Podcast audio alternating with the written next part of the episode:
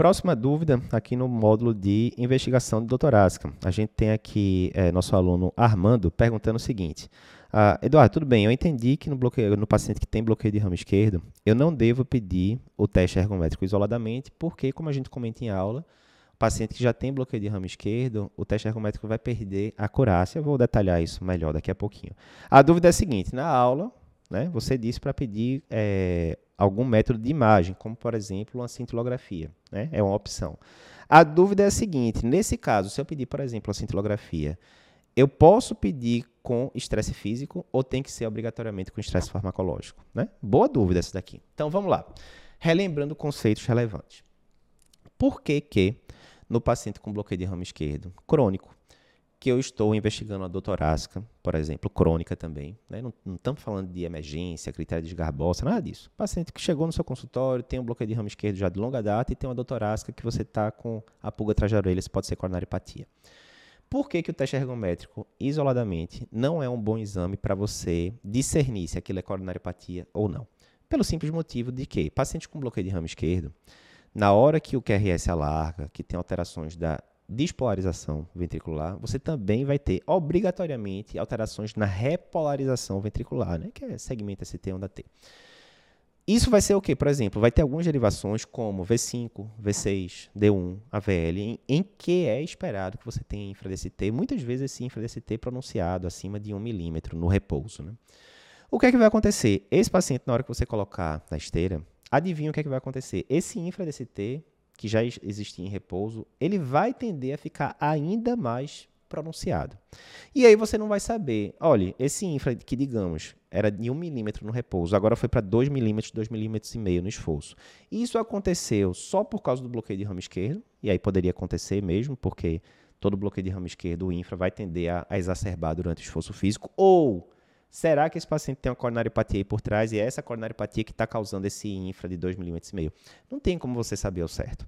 Não tem como você saber. Então, a acurácia do teste ergométrico, né, que já não é aquela Brastemp, né, ali uma sensibilidade e especificidade de cerca de 70%, na hora que entra o bloqueio de ramo esquerdo, essa acurácia cai ainda mais. E aí, todas as diretrizes colocam, né, para você investigar a coronariopatia é, no paciente com bloqueio de ramo esquerdo, o teste ergométrico isolado não é uma boa opção. Primeiro conceito. Segundo conceito. Por causa disso, você sim, se você quer investigar isquemia, você vai para métodos de imagem, que aí pode ser ecoestresse, cintilo, ressonância. Enfim, vamos focar aqui na, na cintilo, por exemplo. Na cintilografia, o bloqueio de ramo esquerdo pode causar algum artefato? Sim.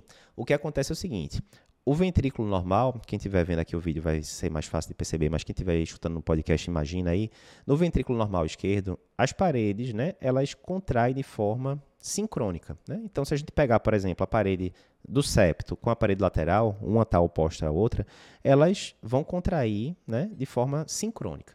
Na hora que você tem um bloqueio de ramo esquerdo, essa sincronia se perde. E aí, na hora que você está olhando através de algum exame de imagem, tipo eco, você consegue ver que o septo, ele em vez de contrair de uma vez só, ele dá meio que uma sambadinha, como a gente brinca. Ele, ele faz um movimento meio hesitante ali. Enfim, isso vai gerar desincronia em última instância. Ok. Na cintilografia, isso pode, é, é, pode se apresentar através de uma hipocaptação da parede septal. Quer dizer que bloqueio de ramo esquerdo, per si, sem ter nada de coronariopatia, nada, pode causar uma hipoperfusão em parede septal. Ok. E aí o que, é que acontece? Se eu subo a frequência cardíaca desse paciente quer seja através de atividade física, quer, ser, quer seja através de injeção de dobutamina, por exemplo, quanto mais a frequência cardíaca sobe, mais essa alteração septal fica pronunciada. Então, se você estiver vendo na cintilo, essa hipocaptação septal pode ficar ainda maior durante a, a, o estresse com dobuta ou o estresse físico, né? Subindo frequência cardíaca. E aí você pode olhar, ah, no repouso a cintila do paciente estava mostrando a hipocaptação septal. E durante o esforço, essa hipocaptação septal até aumentou um pouco. E aí você vai ficar na dúvida. E aí, isso é só do bloqueio de ramo esquerdo? Ou será que esse paciente tem algum acometimento coronariano? Não sei. Mais uma vez, foi ruim. Você pediu um exame de imagem para tirar uma dúvida e esse exame de imagem até aumentou a sua dúvida. Então, não é uma boa opção. Para isso, para evitar isso, o que é que costuma se fazer? Se você vai pedir um acintilo ou um ecoestresse, você tende a pedir com estresse farmacológico, sim, mas não qualquer estresse farmacológico, porque a dobutamina vai subir frequência cardíaca e vai exacerbar essas, alterações. Você tende a pedir estresse com vasodilatador, né? por exemplo, dipiridamol. O dipiridamol tende a não exacerbar essas alterações que a gente falou, por exemplo, na cintilo. E aí você vai ver, digamos, eu tenho uma alteração septal no repouso que manteve-se igual durante o estresse, né? e aí você tem outros marcadores que você consegue ver que sugerem que isso seja só do bloqueio de ramo esquerdo. Por exemplo, você vê no gated que a movimentação do, da parede septal está de boa.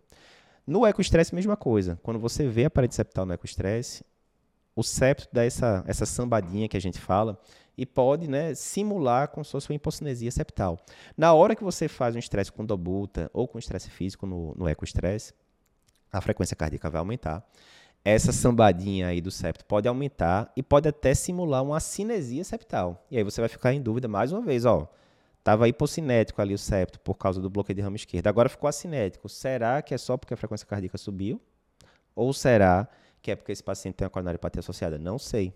E aí, mais uma vez, um exame que deveria lhe ajudar pode lhe causar mais dúvida. Furada. Então, a tendência é, você vai pedir cintilo, você vai pedir ecoestresse no paciente com bloqueio de ramo esquerdo, priorize o estresse farmacológico, sim, mas farmacológico com vasodilatador. Essa é a regra geral.